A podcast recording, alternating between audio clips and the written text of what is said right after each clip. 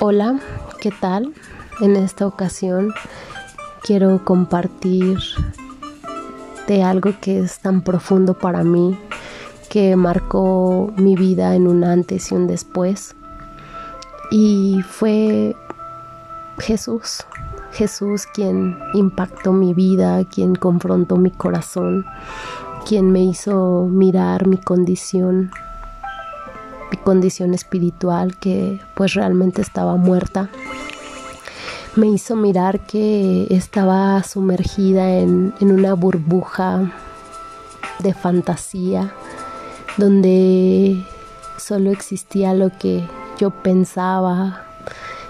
Me, me hizo mirar que realmente mi conducta no era tan íntegra.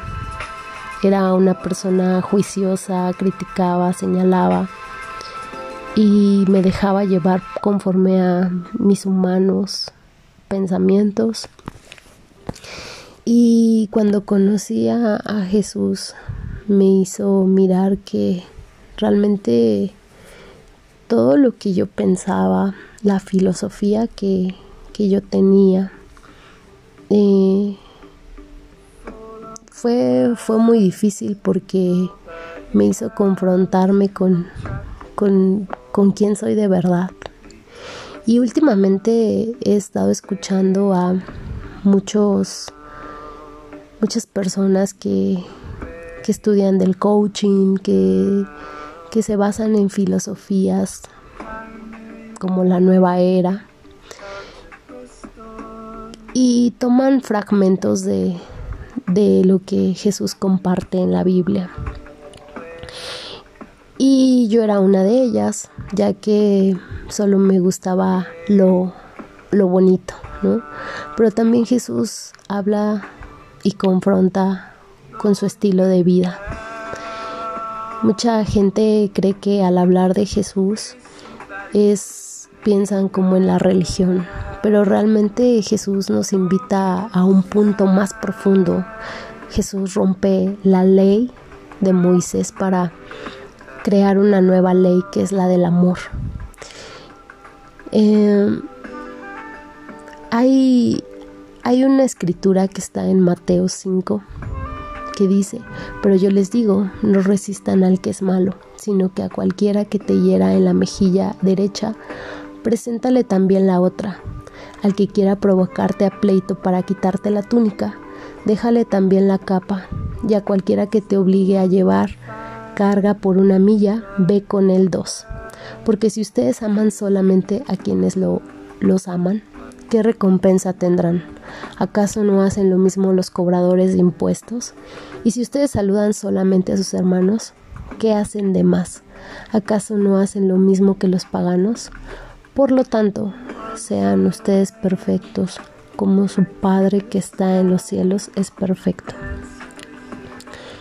Esta escritura es muy profunda, ya que muchas veces yo respondía como, eh, ah, me hiciste, te hago, ¿no? Me trataste así, te trato así. Pero Jesús aquí rompe con todo, ¿no? Y es sorprendente que Él nos dice, pues, si, te hieran en la, si te en la mejilla derecha, preséntale también la otra. Y, y pienso cuántas veces estamos dispuestos a, a caminar así, ¿no? Estar dispuestos a pasar por alto la ofensa, a perdonar, a ir más allá de lo que estamos dispuestos. A veces buscamos hacer justicia por nuestra propia cuenta. Buscamos eh, en, tal vez limitarnos, ¿no? Porque consideramos que es injusto el trato.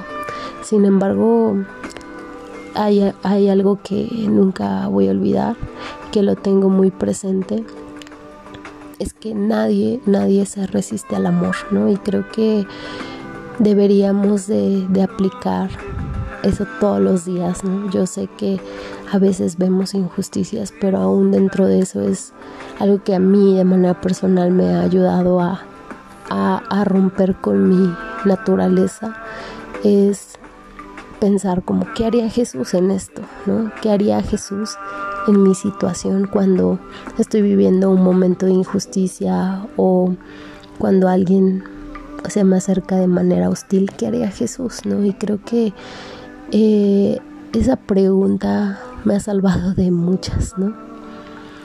Jesús estaba hablando de tener amor para los enemigos y al profundizar en este llamado me hace pensar en la profundidad de este mensaje, pues nos invita a tener una respuesta desde el amor. Pienso que Cristo es muy asertivo, pues Él sabe que si nosotros siendo sus hijos nos envolvemos en la misma actitud, él sabe que nuestro corazón se puede enfriar y, endurecer. Me, encanta lo que Cristo aporta. Habla de la humildad. Él desea que seamos siervos, que seamos luz, que seamos la sal de este mundo. Es muy difícil romper con los paradigmas del mundo, ¿no? Hacer justicia propia, tratar como nos tratan, pero por algo la regla de oro dice, trata a los demás como te gustaría ser tratado. Y aquí veo que todo empieza desde, desde uno mismo, desde el ejemplo. Trata, habla de un acto propio, no del prójimo. Habla de empezar a dar para recibir. Todo, todo el, el Evangelio de Cristo se conecta o sea, no hay, no hay nada que esté separado de la ley, ¿no? Y al revestirnos de esta nueva naturaleza que es en Cristo, es vivir y es mirar que en algún momento, pues yo también he sido así y que hay una raíz profunda del por qué he sido tal vez orgullosa, egoísta, eh, injusta, altiva Probablemente sea porque mucho tiempo así me educaron, porque hay miedos o porque hay una coraza de orgullo, de miedos, de inseguridad. Pero algo que es súper animante, que está en Segunda de Corintios, dice, de modo que si alguno está en Cristo, ya es una nueva creación. Atrás ha quedado lo viejo, ahora ya todo es nuevo. Y todo esto proviene de Dios, quien nos reconcilió consigo mismo a través de Cristo y nos dio el ministerio de la reconciliación. Así que somos embajadores en nombre de Cristo. Y como si Dios les rogara a ustedes por medio de nosotros, en nombre de Cristo les rogamos, reconcilien, reconciliense con Dios. Pensar en ser una nueva creación, en estar revestidos, en tener una nueva naturaleza, en pensar en la reconciliación. Se me viene mucho eh, al pensamiento el regresar a casa, regresar a nuestro origen, a nuestra naturaleza. Pensar en, en esto me, me lleva a otra cosa, a reflexionar en de dónde en qué momento más bien empezamos a tener ese tipo de actitudes, en qué momento tuvimos que poner esas corazas de orgullo, de frialdad, de dureza, donde ya no habita el amor, donde ya no mostramos el amor. Pues sin duda es cuando dejamos envolver, cuando nos dejamos envolver por situaciones pues muy terrenales, ¿no? Y pues al profundizar en esto me doy cuenta que necesito constantemente estar anclada a Cristo, que realmente creo que todos necesitamos eh, memorizar, grabarnos el, el mensaje de salvación, aplicarlo también, o sea, eso creo que es lo principal y lo más importante. El pensar en, en cada una de las respuestas que él tuvo ante los fariseos, ante el pueblo, ante sus discípulos, ante, ante sus seguidores, me hace pensar en, en cómo está siendo mi conducta. En 1 Corintios 15, 44 dice, se siembra un cuerpo natural, resucita un cuerpo espiritual. Si hay un cuerpo natural, también hay un cuerpo espiritual. Aquí Pablo nos invita a desarrollar esa vida espiritual. Y justo como lo compartía en el podcast anterior, Cristo transformó la vida de Pablo. Se le, le confrontó y lo transformó.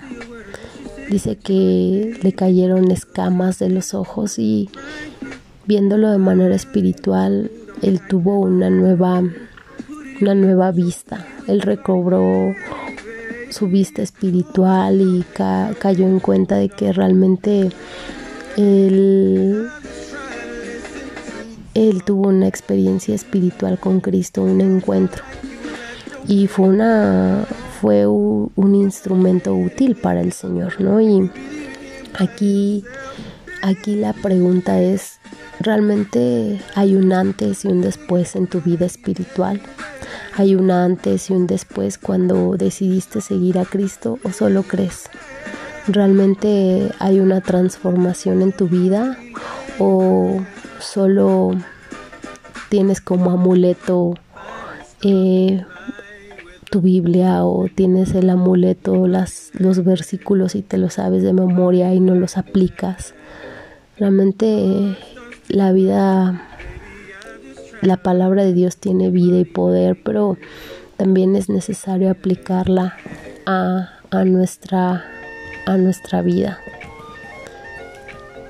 Y la profundidad que, que Cristo habla en, en, el Evangelio es, es increíble, ya que Él habla de, de cómo ser amigo, de cómo ser hermano, de cómo amar, de cómo perdonar, de cómo servir, de cómo podemos ayudar al necesitado,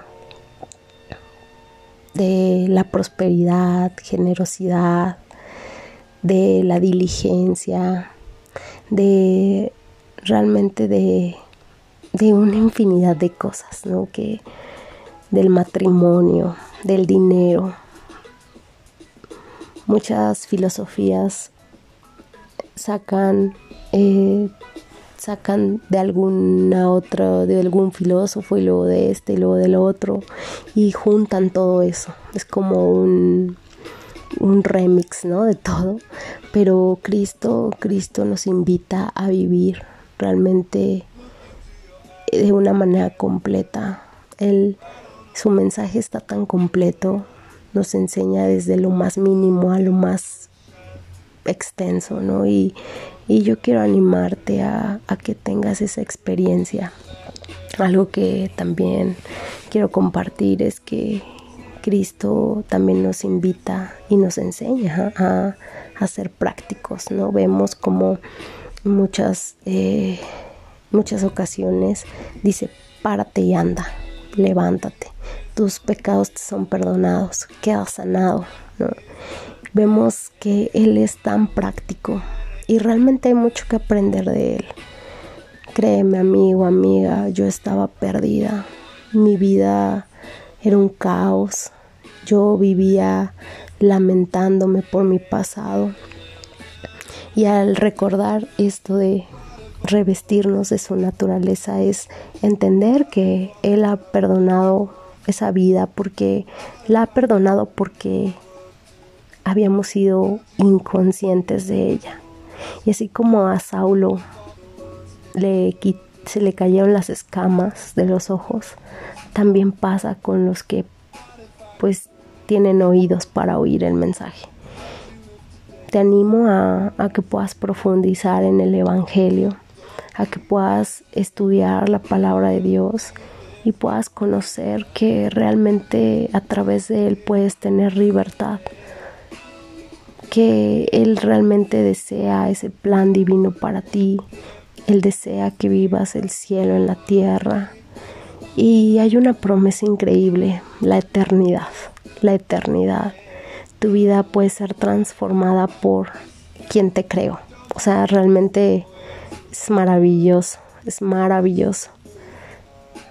Te invito a que tengas una relación profunda con Él, a que tengas ese, ese Padre que te dirige, que te guía, que te ama, que te instruye que te da el Espíritu Santo y que intuitivamente le conocemos, le escuchamos, lo experimentamos. Es increíble vivir en el presente con Cristo, en, en la mirada, en la eternidad. Te animo a que experimentes esa vida. Ese antes, ese después con Cristo vale la pena. Vale la pena vivir en el gozo, en la fe, en, el, en la plenitud. Vale la pena vivir para Cristo y en Cristo.